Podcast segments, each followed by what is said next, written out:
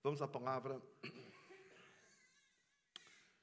Uh, não sei se por aquilo que ainda estou a viver, se foi este o sentimento eu escolher esta palavra, mas eu não sei falar de outra coisa. Eu, eu sou muito. Eu não sou um grande comunicador, porque os meus conceitos eles têm que vir da palavra. As minhas ideias elas têm que estar exaradas da palavra. Há muitos comunicadores por aí que falam tudo menos a palavra. E uma das coisas que me alegro é que tudo aquilo que nós temos ouvido nestes últimos meses pelo nosso pastor ah, são conceitos da palavra, são princípios da palavra. Então não pode haver contradição. Quem falar a palavra, quem pregar a palavra, não pode haver aqui a contradição, porque a palavra é una. A palavra é espírito e vida, a palavra, a palavra é una, a palavra não se divide. Portanto, aquilo que os irmãos vão ouvir nesta manhã, com certeza, que já ouviram uh, o vosso pastor, o nosso pastor, pregar porque uh, estamos a falar da palavra. E o tema que vos trago é tão simples como este. A vida são contrastes. A vida não é uma coisa linear. Nem sempre estamos em cima dos montes, em cima dos montes, nem sempre estamos nos vales. A vida tem, tem isto, contrastes. É verdade que nós esperamos uma vida gloriosa, uma vida poderosa em Deus, uma vida cheia de Deus, uma vida eterna, e aí não vai haver oscilações.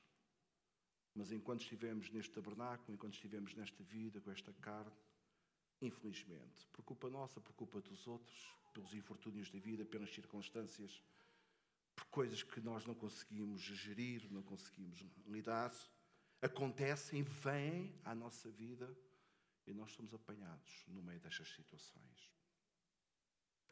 Há um texto que os irmãos conhecem muito bem, e eu gostaria de o ler, em Lucas, do capítulo 9, verso 28 até o verso 43.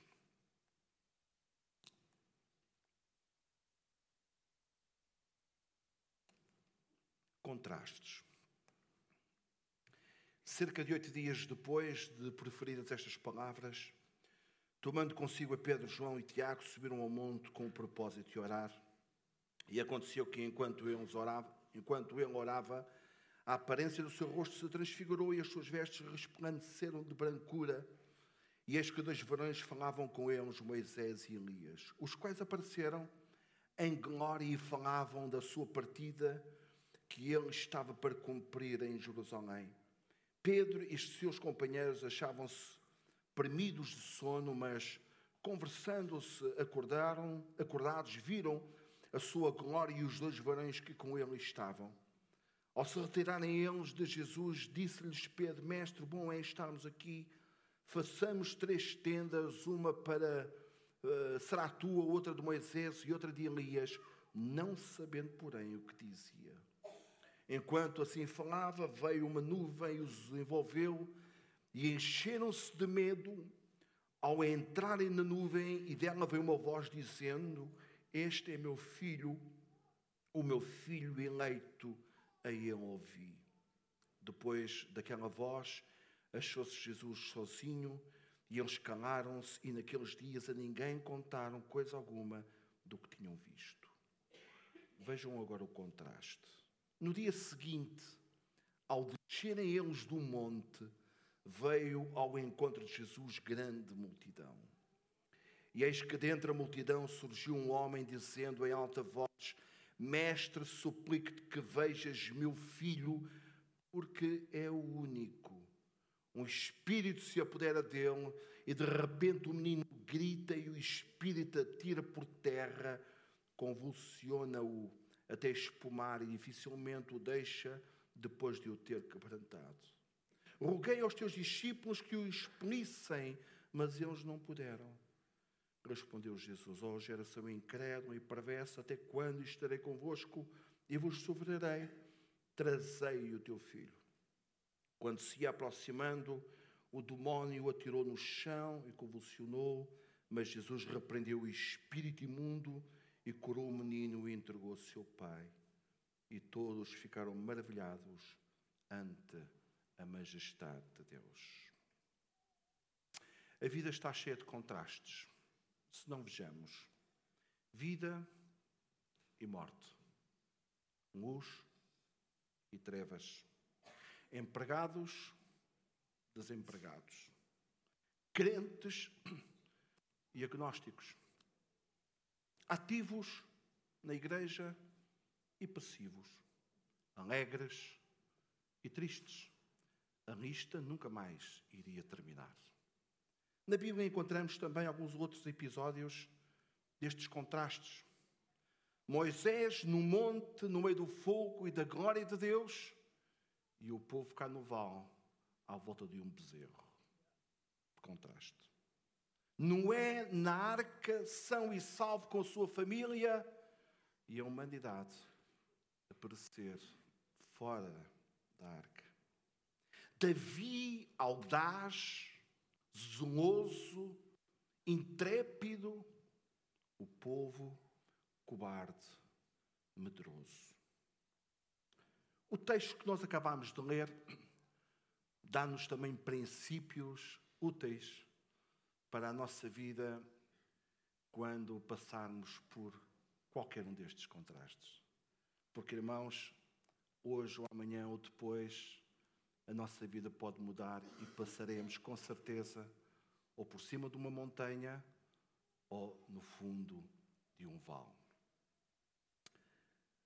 O primeiro contraste que eu encontro nas Escrituras está no verso 8 e no verso 37, apenas só para os irmãos se situarem no texto, eu vou enunciar o acontecimento. Nós encontramos aqui um contraste das multidões, ou um contraste de pessoas, ou de grupos. Por um lado, Pedro, Tiago e João, Jesus, e vamos aqui acrescentar mais as duas testemunhas, e deixo para os teólogos que eles que nos possam esclarecer de que forma é que eles apareceram. Moisés morreu e aparece ali, e depois Elias tinha sido arrebatado, também aparece, mas isso os teólogos eles encontrarão com certeza resposta para esta, para esta questão. Mas encontramos ali quantas pessoas? Seis pessoas. Pronto, seis pessoas no cimo do monte e o contraste disto, uma multidão na, no vale desta mesma montanha, ou de uma montanha uh, por ali perto. Isto para dizer aos irmãos que nem sempre, e já vou explicar o que é que quer dizer com isto, nem sempre as maiorias são sinónimo de avivamento ou despertamento. Porque se nós olharmos para este cenário, qual era o cenário que nós mais gostaríamos de estar e de pertencer? Ver um Jesus uh, glorificado, uh, translúcido, a sua pele ficou branca uh, como a luz, uma manifestação gloriosa, poderosa da majestade, da, da, do poder de Deus, ou estamos envolvidos uh, à volta de um processo, onde um clima, eu não sei se os irmãos já tiveram essa experiência, onde o clima, onde a angústia, onde a tristeza, onde uh, uh, o sofrimento era atroz, Naquela multidão não havia motivos de sorriso. Naquela multidão não havia motivos para erguer tendas porque era bom estar lá. Não, de maneira nenhuma. Naquela multidão havia sofrimento. Naquela multidão havia gente angustiada. Um pai, pelo menos, estava angustiado de ver o, o, o, o trauma, o drama na vida do seu filho, porque demónios tinham possuído esta criança. Mas lá em cima do monte Havia discípulos que estavam fora deles e dizer: Bom é estarmos aqui. O Senhor até diz: Vocês nem sabem aquilo que estão a dizer. É bom estarmos aqui porque ver a tua glória, ver a ti glorificado, irmão, que culto maravilhoso. Mas eu quero vos dizer, irmãos, e vamos ver isto ao longo da nossa mensagem, que o Evangelho é o denominador comum de tudo isto. Lá em cima, no meio da glória, Deus se manifesta, com certeza, Mas mesmo que nós tenhamos que passar pelo vale, pelo deserto, pelos, pelos momentos, mais como o salmista diz, ainda que eu andasse pelo vale da sombra da morte, não temeria mal algum, porque tu estás comigo, Deus também se manifesta lá. Irmãos, e isto nos alegra. Então o que conta não é o nosso estado de espírito, o que conta não é a nossa, aquilo que nós estamos a sentir, aquilo que nós estamos a presenciar. O que conta não é simplesmente o virmos à casa de oração. O que conta é que em cada situação da nossa vida, Deus se manifesta. Deus se manifesta. Eu conheci o CCVA ah, no ginásio desportivo. Quantas pessoas é que. 2.500 pessoas à volta disso? Quantas pessoas é que vocês punham lá, nos, em Moscavide, no ginásio desportivo? Ao domingo? Mil pessoas. Ao longo da vossa história, da nossa história, agora da nossa história, já houve aqui tantas vicissitudes, tantas coisas que aconteceu. Muitos de vocês já choraram muitas coisas que aconteceu neste lugar no meio desta comunidade. Mas, irmão, alegra-te. Porque o importante não é se nós temos muito e passamos a ter pouco. O importante é aquele que está sempre conosco. É aquele que, mesmo no meio das pequenas. Pois eu ouço aqui, ainda não tive a oportunidade, por questões laborais, não tive a oportunidade de estar com os irmãos à sexta-feira. Eu tenho ouvido coisas muito boas do que acontece com 40 pessoas à sexta-feira, onde Deus começa a mover, onde o Espírito Santo. Irmãos, Ele admitiu celebrações com três e quatro pessoas. Onde estiverem três ou quatro em meu nome, eu estou no vosso meio. Os discípulos estavam numa, num espetáculo incrível, e claro que eu também gostaria de lá estar. Mas mais à frente nós vamos ver que lá no meio do sofrimento, quando Jesus aparece, a sua glória também se manifestou. O seu poder também se manifestou. Nem sempre as maiorias são sinónimo de avivamento. Porquê é que Jesus escolheu só três pessoas para o ver daquela forma? Não era melhor ele se manifestar no meio de uma grande multidão em que Israel todo pudesse ver? Isso são os nossos conceitos.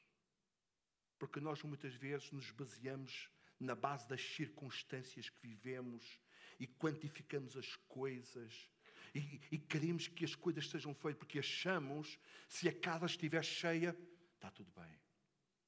Mas se, se, nós sofrermos alguma divisão ou se nós sofrermos algum percalço na vida, está tudo mal. Esqueça isso, irmão. Não é nada disso. Deus tem os seus planos Deus tem os seus propósitos para todas e qualquer situação. Eu escrevi uma mensagem uh, no Facebook há dias e disse mais ou menos assim: o ano 2000, não, não, creio que foi no nosso grupo, no nosso grupo de, de, da empresa que pertence. O ano 2009, 2019 é para esquecer.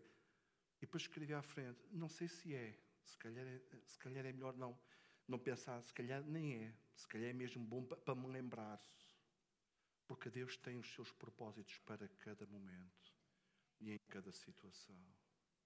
Não pense, irmão.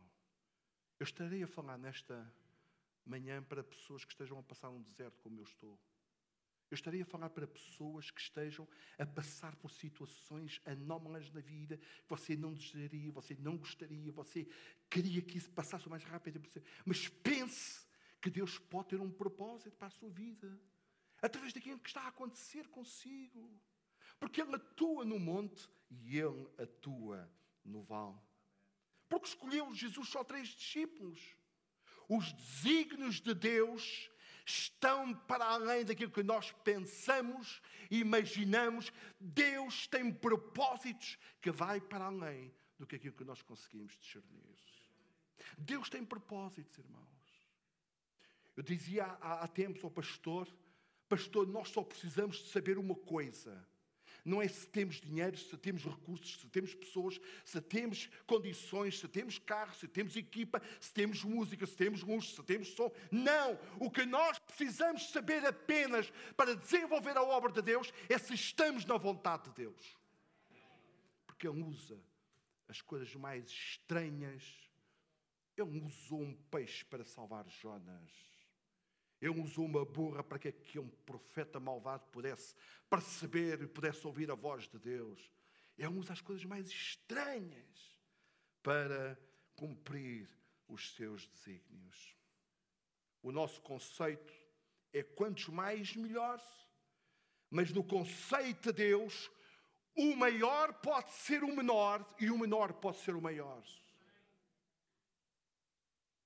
A fraqueza pode ser a nossa força e a nossa força pode ser a nossa fraqueza. A economia de Deus não tem nada a ver connosco. Nós somamos dois mais dois, quatro, esqueça isso na economia de Deus, isso não é assim. É, é outra coisa completamente diferente. Nós precisamos entender isto, irmãos. Houve um contraste geográfico também nos versos 28 e 37. Diz que os três subiram ao monte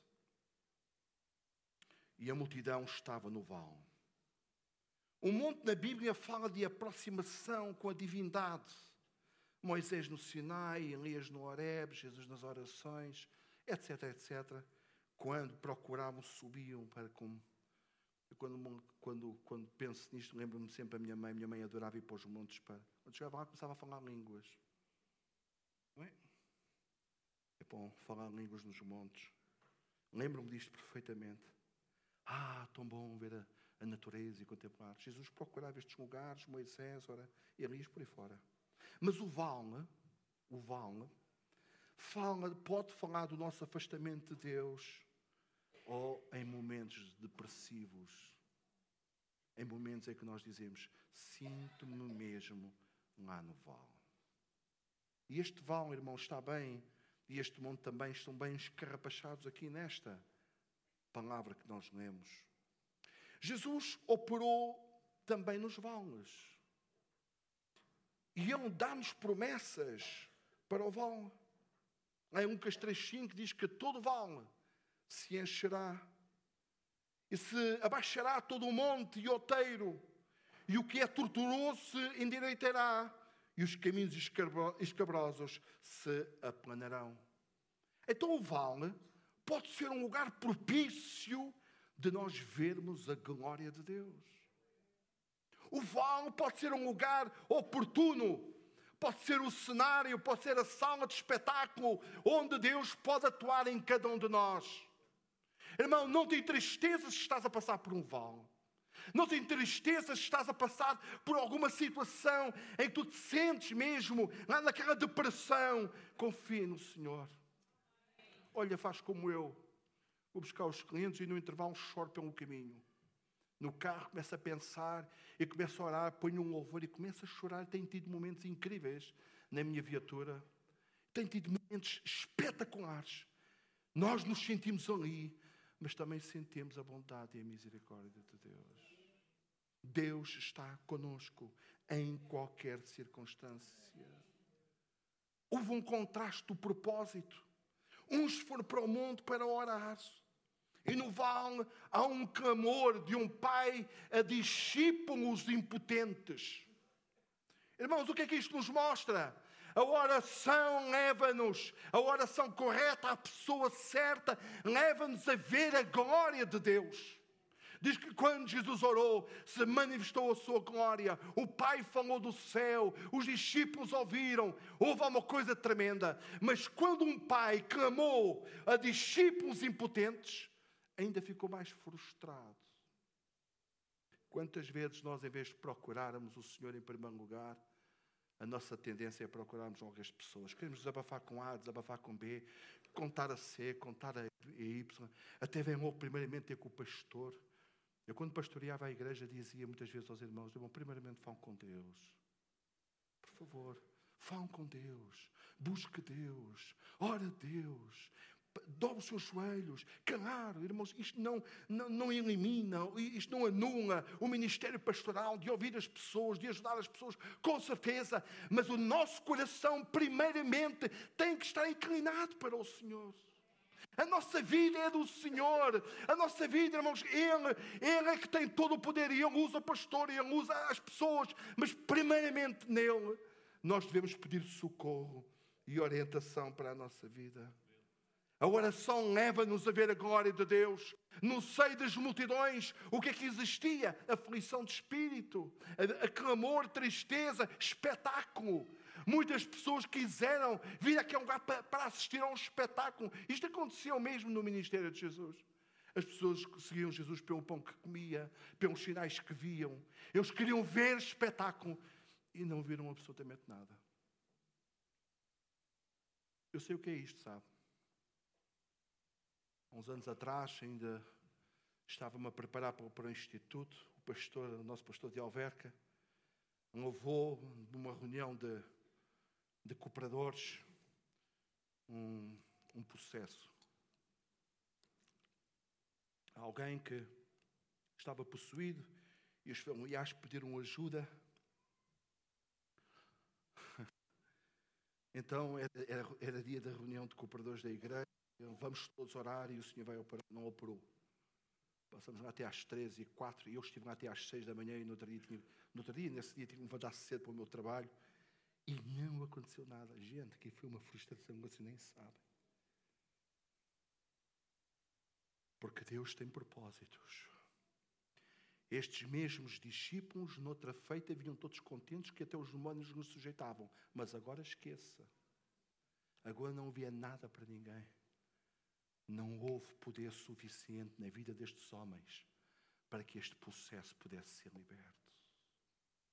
E se isso nos acontece, nós oramos e não acontece nada, nós clamamos, nós impomos as mãos e nada acontece. O que é que isso significa? Perdemos o poder, que já não temos poder, entramos depressivos, olhando para a nossa, como se a virtude fosse nossa. Deus tem propósitos. Como é que você saberia que aquela casta de demónios só sairia com muita oração e jejum se não fosse através de um propósito de Deus na vida destes discípulos desta forma? Por que, é que não aconteceu conosco? O que é que nos falta? Falta-nos poder? O que é que está aqui a faltar, Senhor? Muita oração e jejum. Porque eu sei, eu sei, meus irmãos, que nós na igreja muitas vezes e já ouvimos isto várias vezes pelo pastor. Queremos que as coisas sejam assim, tipo interruptor, não é? Pá, já está. Acendam luz, apagam luz, pronto, está tudo feito. Já fomos desafiados para a oração jejum. Nós queremos ter poder na nossa vida, mas não queremos pagar o preço. Nós queremos poder na nossa vida, mas queremos ir ao fast food. É só entrar lá com o carro e já está feito. Você paga num sítio e vai levantar no outro. Só falta um dia servirem comida mastigada, só falta isso. Para não termos trabalho, não é? Para não termos trabalho de mastigar. Só falta isso. É, é tudo, é tudo rápido.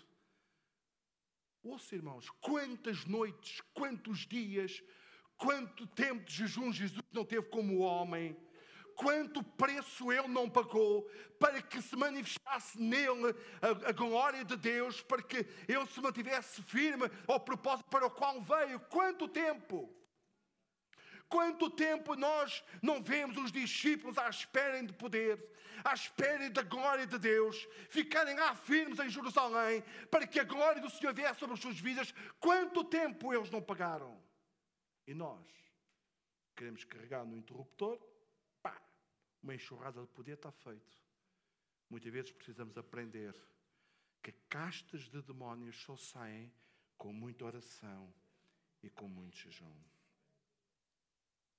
Os discípulos, os três, oraram ao Deus verdadeiro. O Pai aflito intercedeu a discípulos impotentes. Não percamos tempo, irmãos, dirigindo-nos a objetos ou pessoas erradas.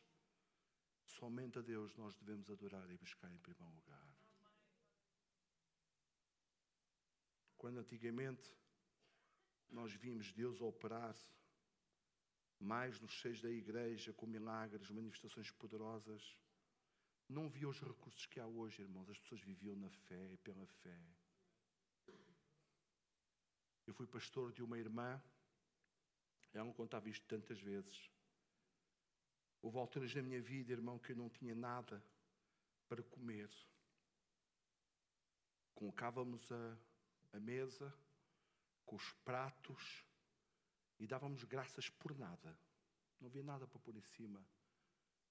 Mas quando estávamos na oração, naquela mesma hora alguém batia à porta com um cesto para encher a barriga àquela família toda.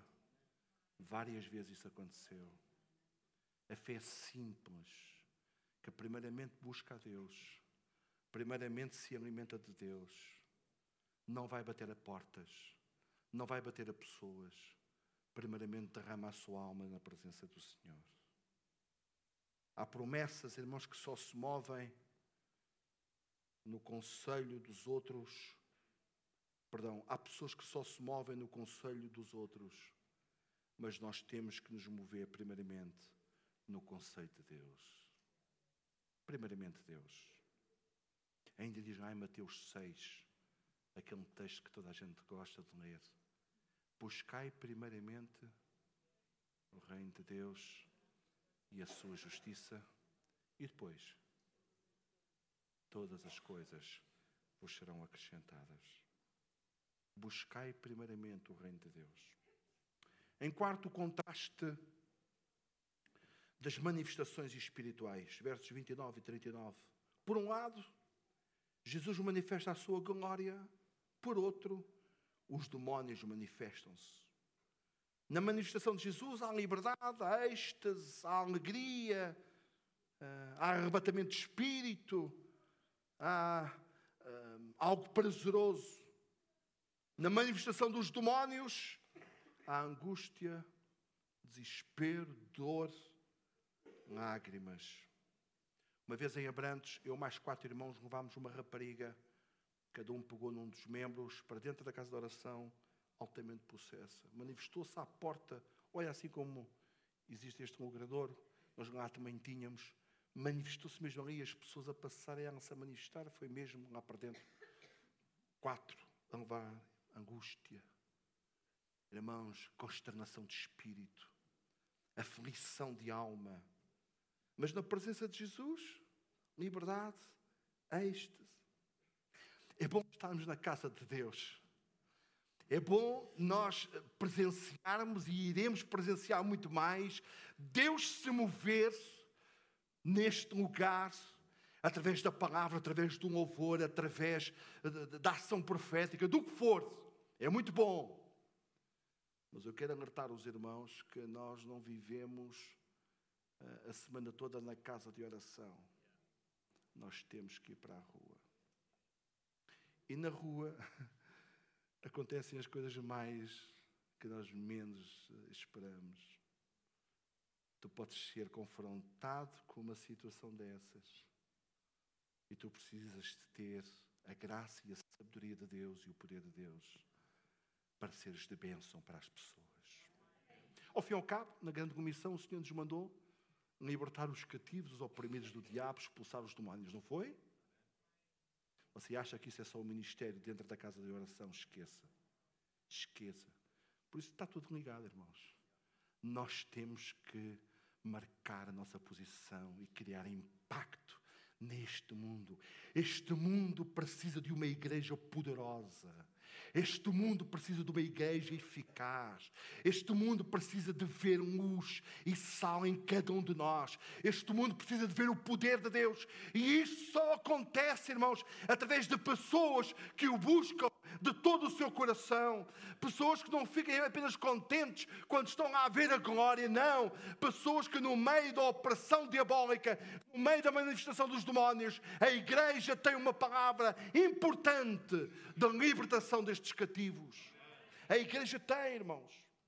A igreja tem, eu creio nisto.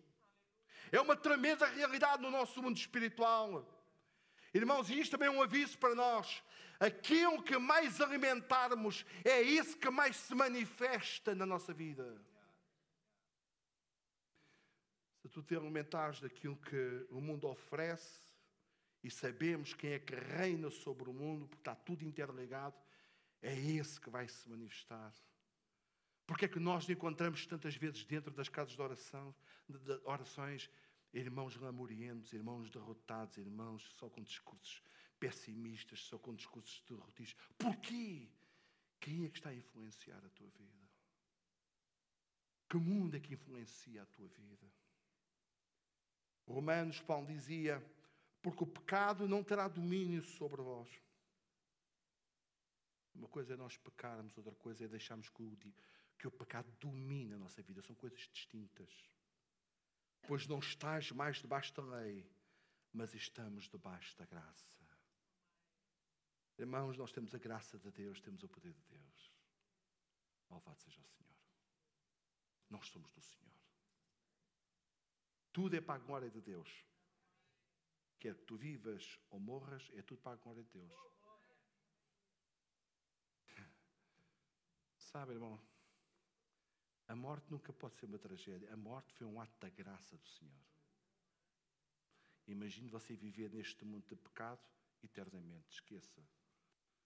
Isto virá. Já agora começa a ser uh, quase impossível vivermos num mundo tão cruel, tão injusto, uh, com leis tão injustas. Ficamos tão indignados e imagino que isto está-se a degenerar, a degenerar, a degenerar. Daqui por mil anos, como é que isto não será? Ah.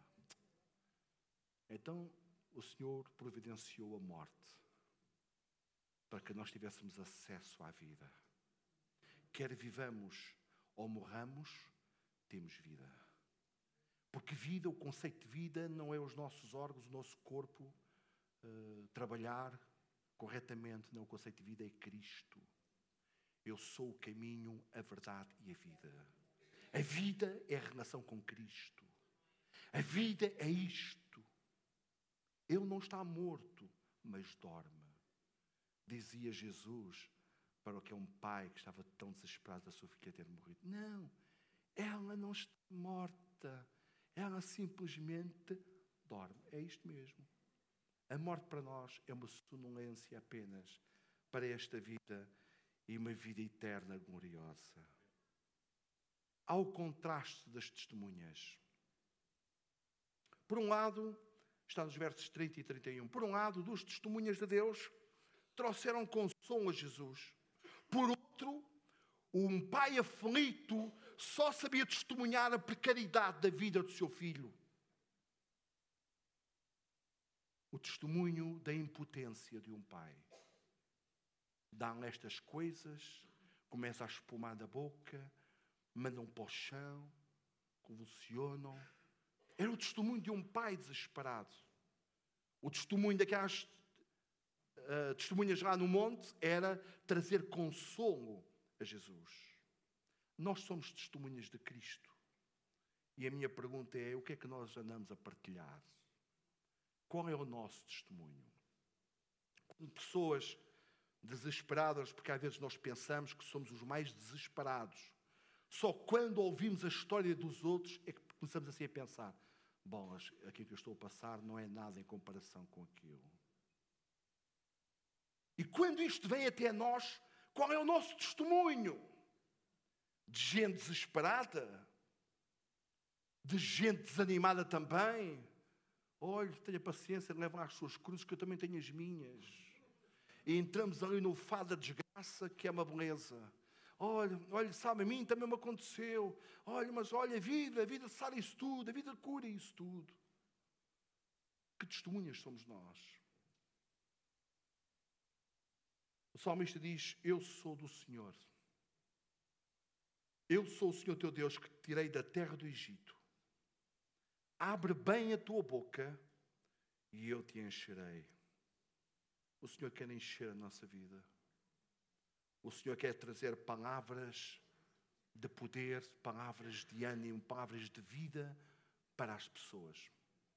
Eu, no trabalho que estou, estou a desenvolver, tenho algumas dificuldades. Estão aqui os meus patrões, eles, eles riem-se, eles têm algumas dificuldades com o inglês, mas tenho aprendido algumas coisas com os, com os turistas. Eles têm-me ensinado algumas coisas valentes. Mas quando eu apanho um português ou um espanhol pela frente, e se há oportunidade de falar de Jesus, é na hora. E já aconteceu várias vezes. No percurso do hotel até o aeroporto, podemos dizer tanta coisa. Boa. Boa. As pessoas vêm com lamúrias, com cenas. Porquê que você não aceita Cristo? Porquê que você não, ouvir, não vai ouvir a palavra de Deus? Porquê que você não se integra numa igreja? Porquê que você, ouça, Jesus pode operar na sua vida e estamos ali a pregar oh, na hora. Temos que ser testemunhas, irmãos. A igreja crescerá. Esta localidade será influenciada através de testemunhas eficazes gente que traga palavras de vida, palavras de bênção, palavras de vitória, palavras de, de, libertação, vida para as pessoas. As pessoas estão carregadas com os infortúnios da vida, com os desesperos, com as políticas uh, uh, vigentes da nossa nação, com as injustiças sociais. As pessoas estão cheias disto. Elas precisam de palavras de vitória, palavras que as levante, palavras que as ponham com, com, com um ego mais, mais bem apurado e mais levantado as pessoas precisam de Cristo. Cristo ainda é a solução para o mundo, irmãos. Cristo ainda é a solução para o mundo. Não há forma, irmãos, diferente de nós deixarmos de falar daquilo que temos ouvido e querido. Nós precisamos, irmãos, com a ajuda do Senhor, sermos pessoas intrépidas. Diz a palavra de Deus que se nós abrirmos a nossa boca, Ele vai encher as palavras. Muitos de nós temos tido esta experiência, mas onde é que eu fui buscar isto? Mas onde é que eu fui buscar estas palavras? E eu falei, mas, mas eu não estava a pensar nisto, mas como é que isto me aconteceu? Não te preocupes, o Espírito Santo, Ele coloca as palavras certas na tua boca. O contraste do impacto, estou mesmo a terminar. Discípulos extasiados com tanta glória e discípulos impotentes perante a força do mal. Este é um contraste muito real entre nós, irmãos. Por um lado, pertencemos a comunidades onde irmãos estão cheios de Deus, irmãos estão cheios de fervor, gente tem, tem inspiração nas orações. Numa congregaçãozinha ali em Santarém da Azóia, há muitos anos atrás, eu era jovem, sim, jovem, e eu, eu, eu ouvi uma oração de uma irmã, irmã Mariana, uma querida. E ela disse uma coisa que encheu a minha alma, irmãos. Foi uma experiência com Deus incrível. Ela, na sua oração e na forma de expressar, ela diz: Oh Senhor, eu tenho tantas saudades tuas. E eu comecei assim a pensar: saudades? Então, como é que ela tem saudades de quem não viu? A fé faz-nos ver, irmãos, o que não estamos a ver com os olhos. Esta mulher, e aquilo inspirou tanto a minha alma. Oh Senhor, eu tenho tantas saudades tuas e aquilo tocou tanto a minha vida. Como é que alguém pode ter saudades de quem não viu? E aqui começou a mexer em mim, é isto mesmo. A fé é isto. Tu não estás a ver, mas crê. Tu não estás a ver, mas começa a sentir. Tu não estás a ver, mas acredita. Tu não estás a ver, mas confia. Tu estás lá, sentes-te naquele lugar, mas esse não é o teu lugar. O Senhor te dá vitória. No mundo teremos aflições, mas tende bom ânimo. Eu venci o mundo. O Senhor venceu e nós somos mais do que vencedores. Por um lado, temos irmãos com testemunhos vivos para partilhar, histórias, vivências, testemunhos de vida da igreja. Por outro, temos vidas lamorentas e desanimadas e andamos constantemente de volta destas pessoas. Irmão, tem paciência. A irmã Isabel, que arranca em tomar, uma querida também, uma mulher que abençoava muito a obra do Senhor mas sempre com um discurso pessimista. Eu, eu, eu uma altura, espírito, deixa, deixa assim.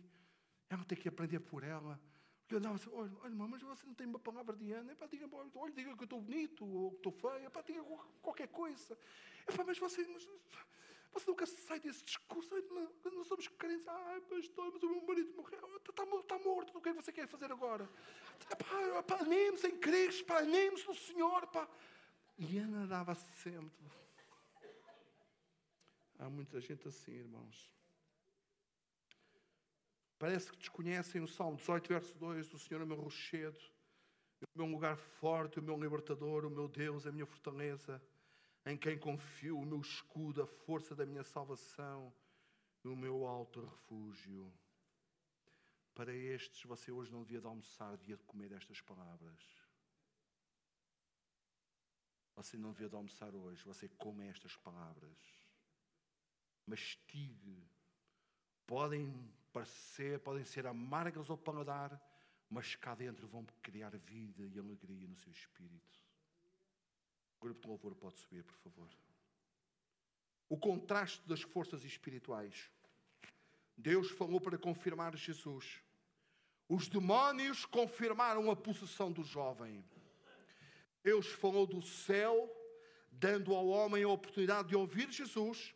Os demónios indelicados não dão oportunidade nenhuma, simplesmente possuem.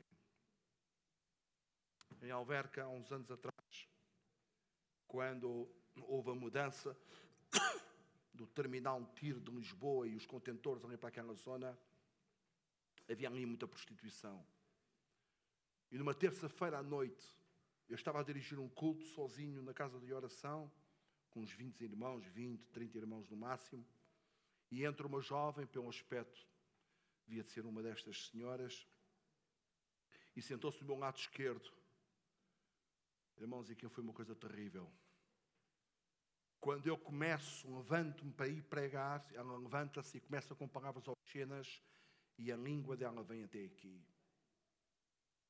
Nós percebemos logo estávamos perante uma manifestação terrível de demónios naquela.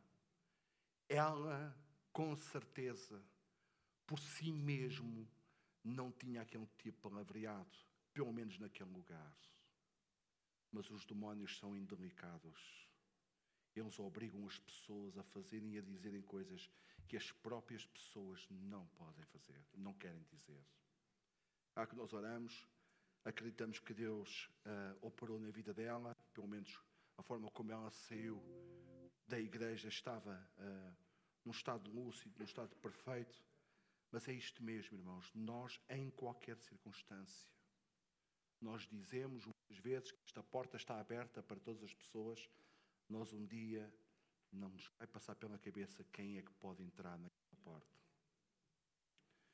Eu li um livro de Rebecca Brown, Ele veio para libertar os cativos, um livro extremamente pesado de um satanismo, de, de, uma satanista. Imagine, eu estou no meio da leitura desse livro e entra na casa de Abrantes uma jovem de nome Sónia. E a primeira coisa que ela me disse é assim: Eu sou satanista e vim a este lugar para dividir esta igreja. Já fui à igreja, do, a igreja batista, estava a viver uma, uma divisão incrível. Antes disso teve o pastor Pascoal, Pão Pascoal, e ela foi lá e disse, eu vim lá daquela igreja, mas aquela igreja não diz nada porque já está dividida. Eu venho aqui para dividir esta igreja. E um dia convidei-a para vir ao meu escritório. E ela entrou no meu escritório e falou um pouco do seu testemunho. E eu nem queria acreditar naquilo que estava a ouvir. O livro da Rebecca Brown era a cópia, ou ela era a cópia daquilo que estava escrito no livro da Rebecca Brown. Ela usava uma aliança de um pacto que tinha feito em, em ouro branco. Eu, para tirar aquela aliança no dedo, vi-me e desejei. Sabe onde é que está essa aliança? Um dia fui ao outro lado do rio, na ponte 25 de Abril, e no meio da ponte 25 de Abril eu mandei a aliança para o fundo do rio. Deve lá estar no fundo do rio. Você não imagina qual era a história desta mulher. Eu, mais três pastores, em ações de libertação com ela, era constantemente a libertar raízes. Uma mulher magra, bem magra, como qualquer uma destas nossas. Ah, tranquilo, tranquilo como qualquer uma destas jovens, e libertava raízes. Nós temos que ter alguma coisa para dar às pessoas. Nós temos o Senhor, irmãos, não temos que ter medo. Não temos que ter medo, porque aquilo que está em nós nos dará a capacidade e a força para sermos agentes de libertação para a vida destas pessoas. Deus falou do céu os demónios não deixavam uh, este jovem falar. E termino o contraste do poder. Discípulos cheios de poder, ou melhor, discípulos despidos de poder, os do Jesus cheio de autoridade. O segredo, finalizo com o versículo que eu já mencionei. Esta casta de demónios só será expelida com muita oração e jejum. Nós viemos à casa de Deus, irmãos, para recebermos de Deus, para alimentar a nossa fé,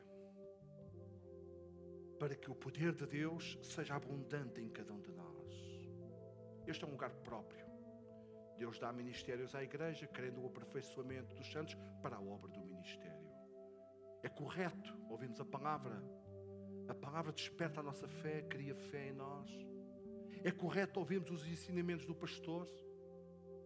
É correto ouvirmos tudo aquilo que o Senhor nos dá para que a nossa vida seja apetrechada. Há um trabalho que é feito por cada um de nós na nossa casa. Há um trabalho que tem que ser feito aos pés do Senhor.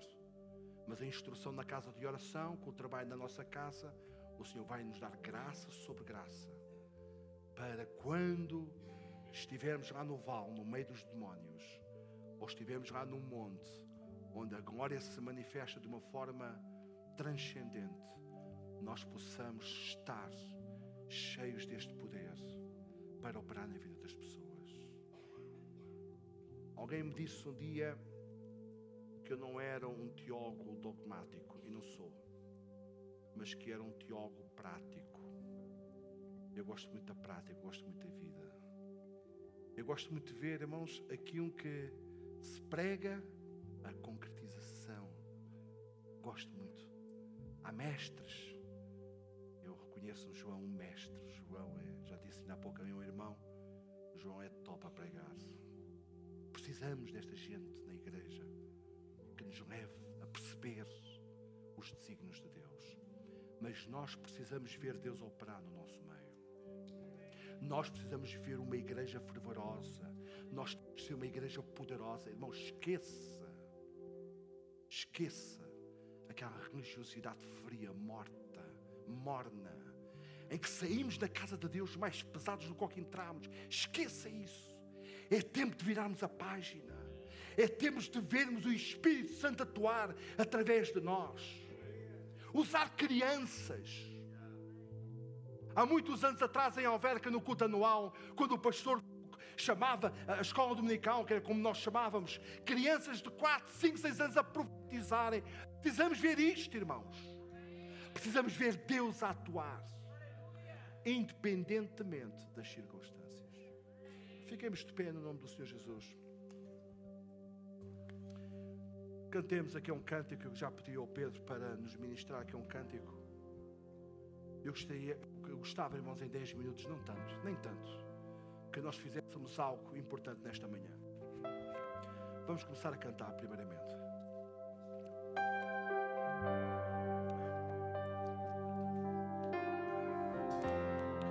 Aleluia. Glória a Deus.